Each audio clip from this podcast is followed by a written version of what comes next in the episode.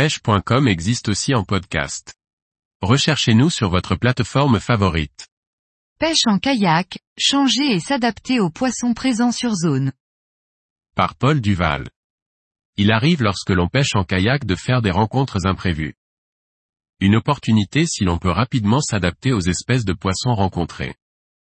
Croisons la route des bonites en chasse. Il y a des sessions qui t'apportent plus de joie que d'autres, celle-ci en fait partie. La veille, j'étais allé chercher des crabes verts et quelques arénicoles, mon objectif était une session tranquille, en dérive lente, à rechercher les émissoles et les royales. Les coefficients étaient faibles, ce qui me convient pour mon type de pêche.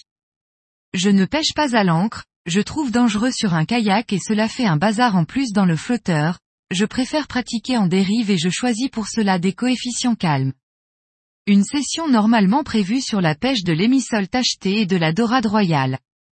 J'étais paré à en découdre avec mes copines les émissoles.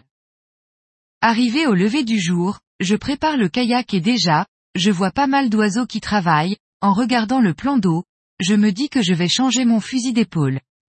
Je presse un peu le mouvement et descends sur la cale et là, c'est le spectacle spécial éclaboussure.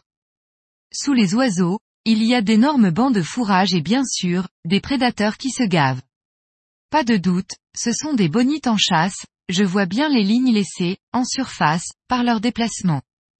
Cela fait éclater les bancs de partout, certains petits poissons, affolés, s'échouent même sur la berge.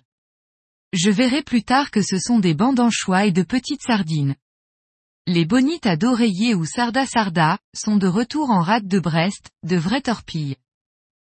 Heureusement, j'emmène toujours avec moi ma canne à l'heure pour le bar, changement de tactique, on laisse tomber les crabes et les dérives pépères et on passe en version chasse. Je monte mon leurre fétiche, un 3DB jerkbait de Yozuri de couleur bleue. Direction la chasse la plus près de la cale, je lance à une vingtaine de mètres, fermeture du pick-up, deux coups de moulinet et c'est pendu. C'est violent, c'est rapide, ce sont bien des bonites. Je vais ainsi leur courir après toute la matinée, de chasse en chasse. L'éclatement en surface ne dure que quelques minutes au plus, et il faut être à proximité. Pour ce type d'action de pêche, le kayak propulsé est un atout car il faut être réactif et se déplacer vite.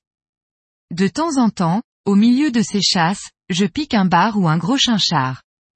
Je ferai ainsi une bonne quinzaine de ces bonites, certaines se décrocheront au kayak, mais me donneront un joli combat. Vers les midis, je commence à avoir les bras un peu chauds, je décide de faire une pause, les chasses sont toujours en cours. Le casse-croûte avalé, je retourne sur l'eau pour le retour. Je referai encore une jolie bonite et deux barres. Il est 13 heures, ça chasse toujours, mais c'est bon, j'ai mon compte, je suis fourbu. Il est des fois où ce n'est pas ce qui était prévu qui arrive et il faut pouvoir se reconfigurer.